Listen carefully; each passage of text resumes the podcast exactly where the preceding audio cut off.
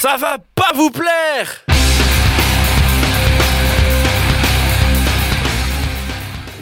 Bienvenue dans Ça va pas vous plaire, la chronique qui va sûrement vous donner envie de zapper de fréquence.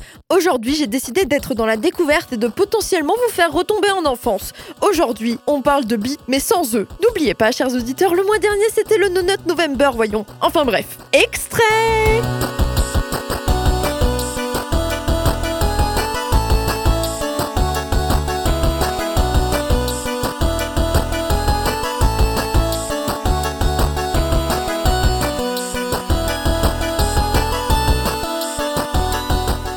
effet, je pense pas que vous vous attendiez à un remix de Take On Me en 8 bits, car je suis sûre que quand je vous dis 8 bits, vous pensez sûrement à la musique de Tetris ou de Megaman.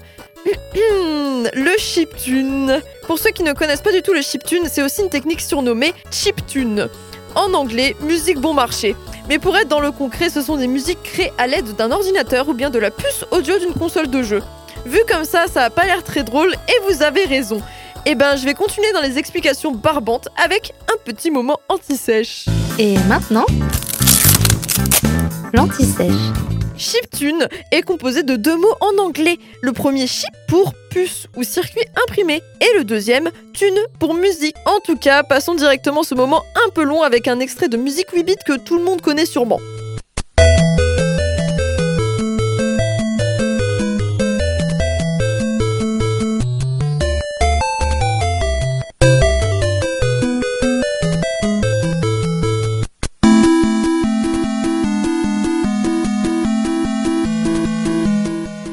Certes, le chiptune n'est plus tellement utilisé aujourd'hui dans les jeux vidéo, suffit de comparer les musiques de The Legend of Zelda de l'époque et celles de maintenant. Mais ça reste tout de même de grands classiques, voyons. Petite anecdote pour cette chronique, une creepypasta sur une musique 8 bits de Pokémon existe, la fameuse musique de l'avant-ville. Pour ceux à qui ça ne parle pas du tout, ne vous inquiétez pas, je suis là pour vous expliquer.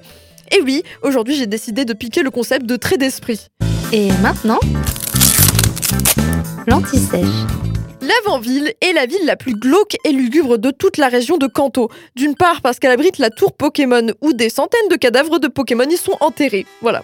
Et d'une autre part, à cause de sa musique déprimante qui donnerait même envie à Ned Flanders de se tailler les veines. Vous le savez sûrement, à sa sortie au Japon, Pokémon était décliné en deux versions, rouge et vert. Dans ces versions, la musique était quelque peu différente et intégrait des ondes binaurales. Si vous ne savez pas ce que c'est les ondes binaurales, les ondes binaurales peuvent avoir des bons comme des mauvais effets sur le cerveau. Et c'est vrai, ça a été scientifiquement prouvé, d'accord?